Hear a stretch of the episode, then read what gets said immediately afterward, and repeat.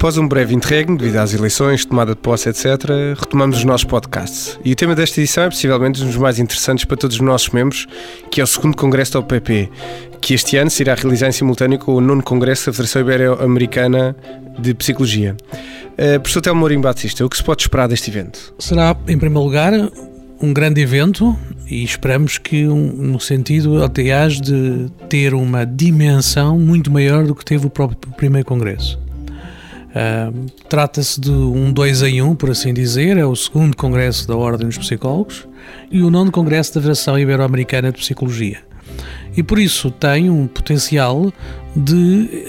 uh, promover um grande encontro entre a psicologia que se faz em Portugal e a psicologia que se faz nos países da Federação Ibero-Americana o que significa que em Portugal estarão pessoas de muitos países uh, que estarão a conviver connosco, a trazer os seus trabalhos, a trazer as suas propostas de projetos e será uma oportunidade grande, de facto, de criar um congresso com uma dimensão que nós desejamos que seja muito superior àquele que foi o primeiro congresso. Não deixa de ser um desafio tremendo para a Ordem se se tiver em consideração o sucesso alcançado num primeiro congresso, que contou com mais de 1.800 participantes,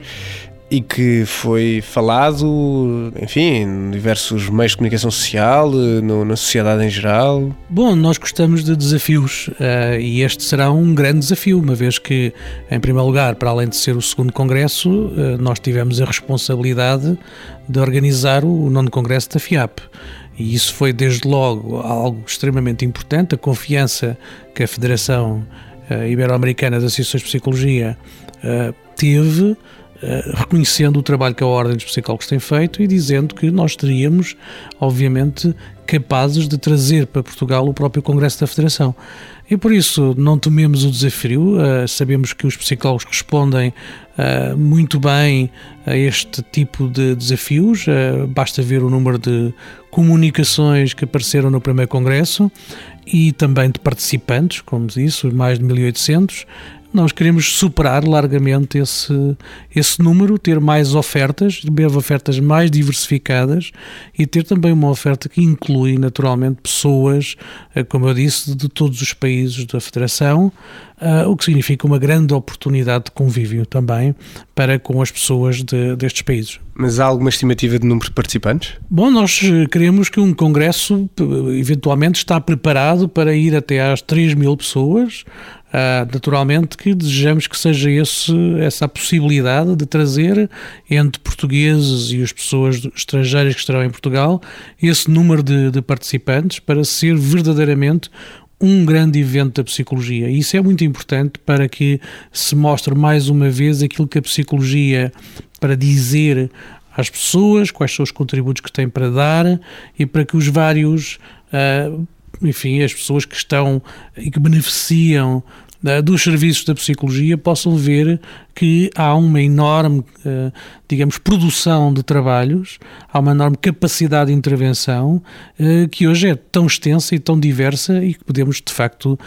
digamos assim, que as pessoas podem muito beneficiar com ela. E em termos, vá lá, macro, quais os benefícios que este evento irá trazer para a psicologia em Portugal? Eu penso que, eh, naturalmente, em primeiro lugar, será mais um momento de grande uh, afirmação da psicologia, como já foi o primeiro congresso. O impacto que teve uh, em todos os mídia,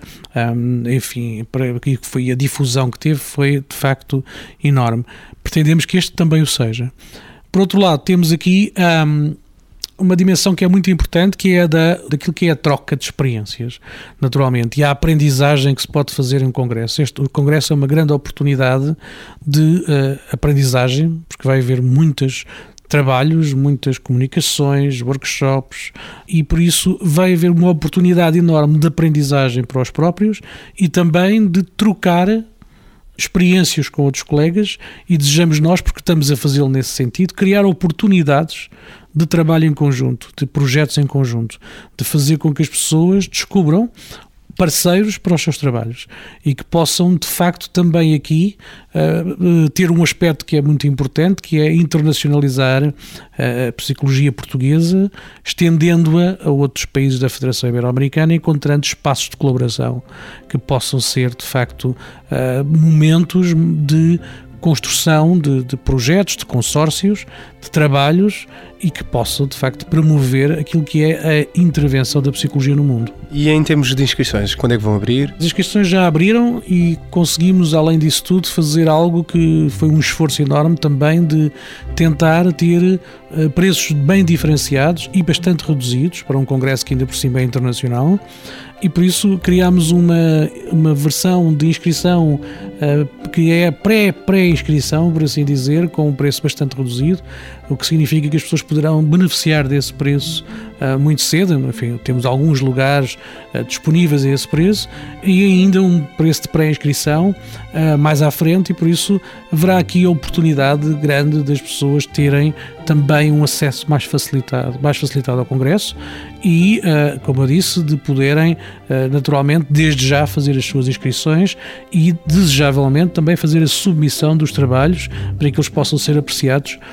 pela Comissão e possam depois receber a sua, o, o ok para a sua apresentação.